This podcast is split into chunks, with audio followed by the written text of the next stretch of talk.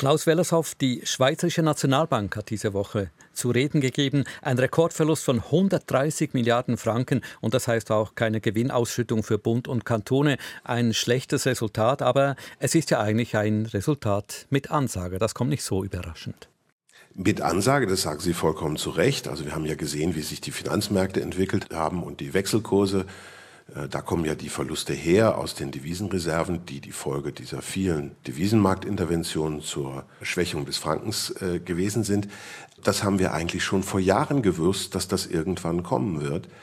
Denn die Politik der Schweizer Nationalbank war ja darauf ausgerichtet, den Franken zu schwächen und eine Zunahme des Außenwertes des Frankens führt ja zu Verlusten auf den Devisenreserven. Und die Politik war aber immer unglaubwürdig. Unglaubwürdig, weshalb denn? Wissen Sie, um eine Währung zu schwächen, muss man dafür sorgen, dass man die höhere Inflationsrate als das Ausland hat.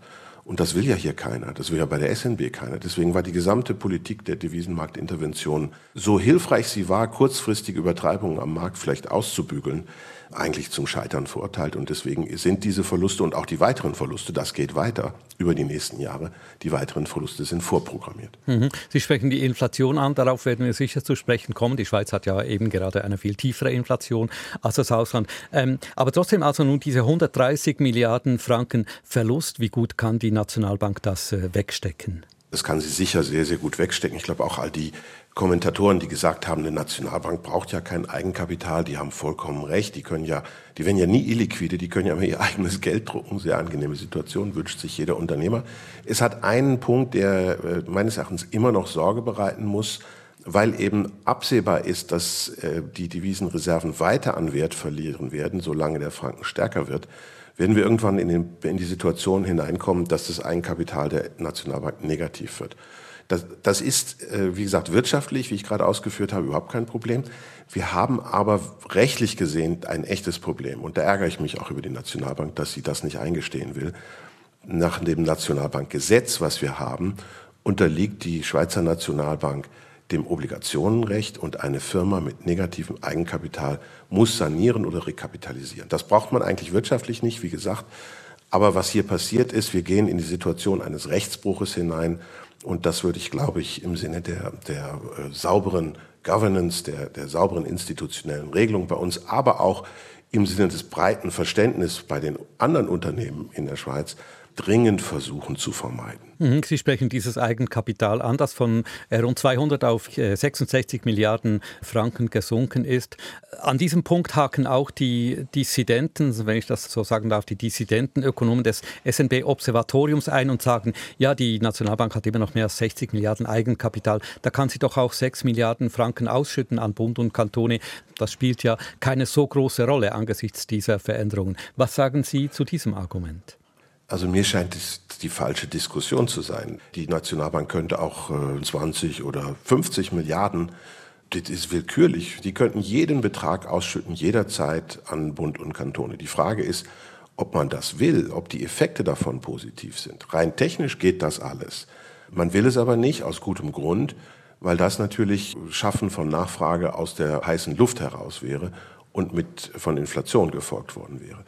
Die ganze Diskussion um die Ausschüttung der Nationalbank ist sekundär. Ich glaube, alle Ökonomen sind sich einig, dass das äh, kein zentrales Thema ist. Viel wichtiger ist, dass wir eine vernünftige Geldpolitik betreiben, die nicht dazu führt, dass bei uns die Inflationsraten so aussehen werden wie im Ausland und gleichzeitig auch nicht dazu führt, dass der Franken so stark wird, dass unsere Exporteure damit nicht umgehen können. Und die Diskussion haben wir jetzt nach diesen schrecklichen Zahlen, die ja klar zeigen, dass die Geldpolitik der Nationalbank nicht funktioniert. Die Geldpolitik der Nationalbank der Schwächung des Frankens der letzten Jahre ist gescheitert. Diese Diskussion müssen wir führen. Eine Milliarde links, zwei Milliarden rechts, fünf Milliarden oben oder zehn Milliarden unten, das ist vollkommen wurscht. Sie sprechen von einer falschen äh, Geldpolitik. Die hat sich aber ja jetzt geändert. Die Nationalbank hat äh, eine Aufwertung des Frankens zugelassen, mit der Folge, dass wir besser vor der Inflation geschützt sind. Denken Sie, die SNB ist nun äh, auf besserem Kurs? Ja, die tiefere Inflation, muss man fairerweise sagen, hat nicht nur äh, etwas damit zu tun, dass die SNB eine gute Geldpolitik gemacht hätte oder nicht, sondern auch vor allen Dingen damit, dass wir während Corona nicht so stark unsere Wirtschaft stimuliert haben, wie das das Ausland gemacht hat. Da haben unsere ausländischen Freunde stark übertrieben, die Defizite in gewaltige Höhen geführt der äh, öffentlichen Haushalte und damit zu einer Übernachfrage bei den privaten Haushalten äh, beigetragen, die zur Inflation geführt hat. Sie haben recht, die Aufwertung des Frankens hilft, die Inflation etwas tiefer zu halten. Aber wenn vor unseren Augen steht, wie groß die Inflationsdifferenz ist zwischen uns und dem Ausland im Augenblick, dann haben wir schon ein Problem, weil das spricht dafür, dass der Franken sich über die nächsten zwei, drei, vier Jahre massiv aufwerten wird. Wir haben aktuell über 10 Prozent Inflationsdifferenz bei den handelbaren Gütern, die also für den Außenhandel verantwortlich und damit für die gute alte Kaufkraftparität verantwortlich sind. Da ist so viel Druck auf den Franken, dass die Nationalbank, glaube ich, das überhaupt auch gar nicht mehr aufhalten könnte, wenn sie sich nicht in eine Situation bringen wollte, dass bei uns die Geldmengen wirklich exponentiell wachsen und dann mittelfristig bei uns richtig hohe Inflationsraten herrschen. Mhm. Jetzt haben wir Inflationsraten von 2%. Sie haben es angesprochen, im, im Ausland ist es viel höher. In der äh, Eurozone 8,6%, äh, Deutschland 7,6%. Die USA haben äh, am Donnerstag 6,5% Jahresteuerung gemeldet. Insgesamt, wenn man sich das anschaut, sind ja die Inflationsraten weltweit rückläufig. Ist das eine Trendwende oder ist das erst eine Atempause in diesem äh, Kampf gegen die Inflation? Jetzt müssen wir ganz genau sein, worüber wir reden. Die Zahlen, die Sie genannt haben, sind alle richtig. Das bezieht sich aber äh, alles auf die Konsumentenpreise. Und für den Außenhandel sind nicht die Konsumentenpreise wichtig, sondern die Produzentenpreise. Und da sind die Inflationsdifferenzen noch sehr hoch. Aber Sie haben recht, die Inflationsraten kommen zurück. Das ist äh, sicherlich auch zu begrüßen. Es liegt aber in erster Linie daran, dass die Energiepreise zurückkommen. Also dass die äh, Gaspreise heute wieder so sind wie vor dem Ausbruch des Ukraine-Kriegs dass auch der Erdölpreis wieder deutlich zurückgelaufen ist. Das hilft natürlich alles, aber die darunter liegende Inflation, die sogenannte Kerninflation, die ist in Amerika zwar mittlerweile äh, leicht rückläufig, ist aber in Europa immer noch aufwärts gerichtet und ich denke im Trend auch bei uns immer noch aufwärts gerichtet. Also von einer, einer eigentlichen Entwarnung an der Inflationsfront kann man eigentlich, glaube ich, noch gar nicht sprechen. Zumal das, was ja jetzt viele belastet und auch dann das SNB-Ergebnis so belastet hat, dass nämlich die Zinsen immer noch unter der Inflationsrate sind, das dafür spricht, dass die Zentralbanken die Zinsen in diesem Jahr noch mal ganz gewaltig nach oben drücken müssen. Mhm. Ich habe andererseits gerade eine Analyse gelesen von den Ökonomen der Swiss Life. Die schreiben, angesichts eben sinkender Inflationsraten gehen den Zentralbanken langsam die Argumente für weitere Zinserhöhungen aus. Diese Ansicht würden Sie gar nicht teilen. Nein, das ist natürlich grober Unfug. Wir haben ja dieses andere Thema, was in die, diese Tage so beherrscht, der sogenannte Fachkräftemangel. An den Arbeitsmärkten sehen wir ja, dass die Wirtschaft noch richtig brummt. Ich meine, in der Schweiz, wenn wir zurückschauen, über die letzten drei Jahre haben wir ein Beschäftigungswachstum von 4,2 Prozent gehabt. Das ist 4,2 Prozent in einer Zeit, in der die arbeitsfähige Bevölkerung, also die 15 bis 64-Jährigen, nur mit 1,5 Prozent gewachsen sind. Unsere Wirtschaft fragt immer noch zu viel Produkte nach, zu viel Güter und zu viel Arbeitskräfte als dass wir wirklich sagen könnten, jetzt ist dann die Inflation gebannt. Mit so einer Übernachfrage nach Arbeitskräften werden die Löhne kräftig weiter steigen und dann haben wir Inflation ganz jenseits von Ukraine oder Covid oder irgendwelchen Themen und die wird dann sehr, sehr hartnäckig sein. Also ich glaube, da sind die Zentralbanken noch richtig gefordert und die Finanzmarktteilnehmer inklusive der Versicherer, die haben natürlich auch ein Eigeninteresse, jetzt zu, zu rufen, jetzt macht mal langsam mit den Pferden, weil sonst gehen die Anlagepreise ja noch weiter nach unten und das macht deren Bilanzen kaputt. Mhm. Kommen wir zurück zu diesem Thema Fachkräftemangel.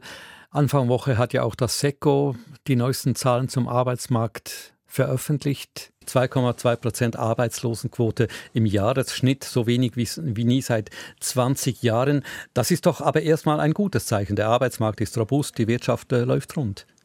Ja, das wollen wir alle. Wir wollen Vollbeschäftigung. Ähm, was wir natürlich nicht wollen, ist, dass daraus Inflation wird.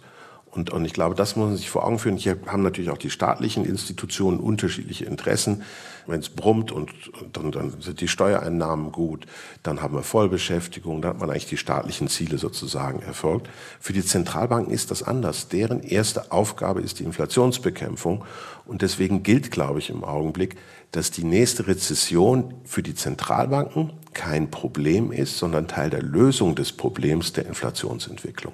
Und diesen Konflikt, den werden wir in den nächsten Monaten sich ausspielen sehen, der wird zu höheren Zinsen führen und wahrscheinlich eben auch zu tieferen Anlagepreisen und ich fürchte auch zu tieferen Immobilienpreisen. Und andererseits, Sie als Unternehmensberater Sie sind selber auch Unternehmer. Spüren Sie diesen Fachkräftemangel bei sich selber, wenn Sie Leute suchen, wenn Sie Stellen zu besetzen haben?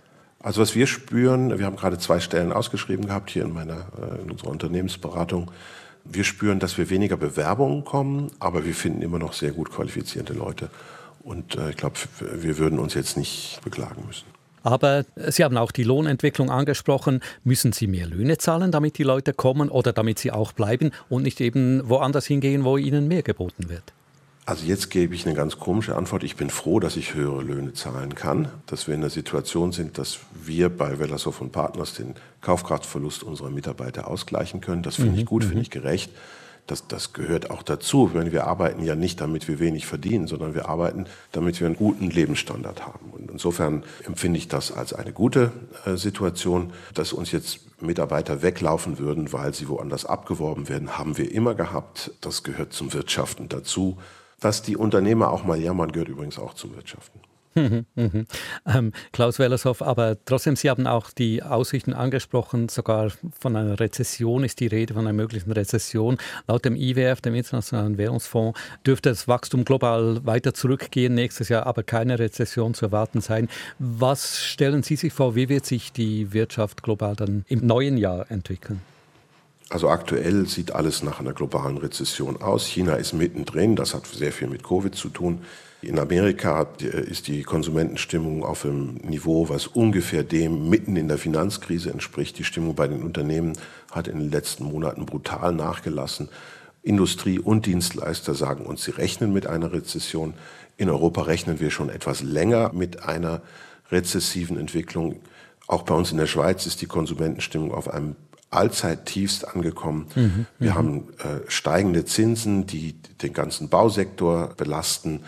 Also ich denke, die Wahrscheinlichkeit einer globalen Rezession im ersten Halbjahr ist wirklich sehr, sehr groß. Klaus Wellershoff, zum Schluss ein Blick noch auf nächste Woche. Da ist in Davos nicht Skifallen angesagt, sondern das WEF, das World Economic Forum. 2700 Leute reisen dorthin, 52 Staats- und Regierungschefs, Manager, Unternehmer, Wirtschaftsexperten, viele per Privatflugzeug übrigens auch. Die zahlen Tausende von Franken für eine teure Unterkunft. Was versprechen Sie sich davon?